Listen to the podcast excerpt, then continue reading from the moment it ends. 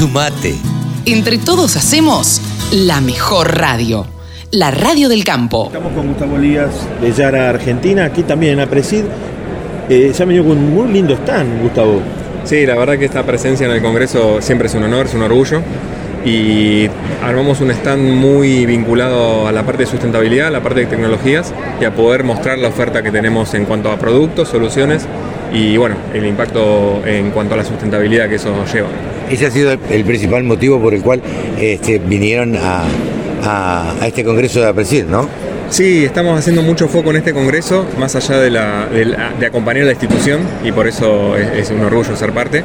Estamos haciendo muchísimo foco en los programas de sustentabilidad que tenemos, que son Juntos por un Plus y Juntos por Más, en donde buscamos acompañar al productor en la adopción de tecnología de una manera sustentable, rentable y eficiente, justamente promoviendo que las tecnologías que tenemos disponibles actualmente, desde productos, el conocimiento agronómico que está detrás de cada recomendación, las plataformas digitales, se, adopten a, nivel de escala, a nivel de lotes, y que eso se pueda ver en cuanto al resultado tanto productivo, económico, como en huella de carbono. Este, esta alineación a la Agenda Ambiental 2040 tiene que ver con que la empresa tenga un origen noruego que está muy, pero muy eh, vinculado a ello? Sí, la, empresa, la compañía Yara, desde sus inicios tiene una, eh, una forma de, trabajar y de hacer negocios vinculado a la innovación y la sustentabilidad. Y es punta de lanza en cuanto a temas de sustentabilidad a nivel global en un montón de áreas de la compañía particularmente en lo que es fertilizantes y la producción de los fertilizantes, es pionera y es la, empresa que menores emisiones de carbono emite por cada tonelada de fertilizante producido.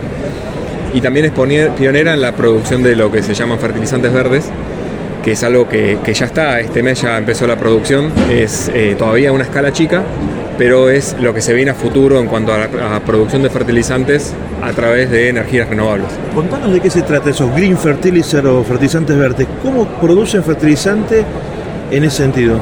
Lo que cambia es la matriz energética. Es de dónde se toma la energía para la producción de fertilizantes nitrogenados, que en el caso de los fertilizantes verdes proviene de energías renovables. Lo particular de esto es que eh, la primera producción de fertilizantes del mundo fue hecho por, por químicos e ingenieros de Yara en 1905 y la fuente de energía utilizada justamente era una energía eléctrica. Así que es volver a, las bases de origen, ¿no? Después se fue migrando la matriz energética a combustibles fósiles por cómo fue la evolución de la evolución de la humanidad en sí y también la escala que se necesitaba de producción de fertilizantes para abastecer una, población creciente y la producción de alimentos a nivel global. Gustavo, ¿y cómo notan ustedes eh, la adopción por parte de los productores agropecuarios? Eh, ¿Están permeables a estas nuevas tecnologías? Sí, sí, sin duda, y algo que caracteriza a Argentina como mercado y el sector agropecuario es la innovación, la adopción de las tecnologías y cómo mm, se adoptan de una manera ágil y a escala que eso es clave, ¿no? que no queden en un ensayo, en un resultado puntual, sino a nivel masivo. Y por eso los programas de sustentabilidad que tenemos a hoy, que es también con el portfolio de productos que tenemos en el mercado, que ya son bajo carbono, em, lo que buscamos es que promover esa adopción, acercarnos a los productores para que lo puedan adoptar de una manera rápida y ágil. ¿no? Estos dos programas que han lanzado, Juntos por Más y Juntos por un Plus, ¿de qué se tratan?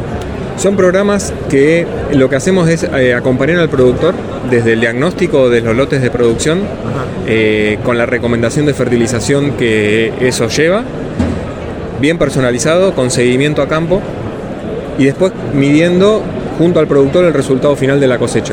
Y ahí los indicadores en los que hacemos foco, más allá del seguimiento y el uso de plataformas digitales, monitoreo de biomasa, aplicación variable, todo lo que tenemos disponible, al final el resultado de cosecha miramos básicamente cuatro indicadores. Resultado productivo, resultado económico, eh, índices de eficiencia de uso de nitrógeno y de algunos otros recursos y huella de carbono. ¿Cuánto se puede reducir la huella de carbono proveniente de la nutrición a través de las soluciones de IAR?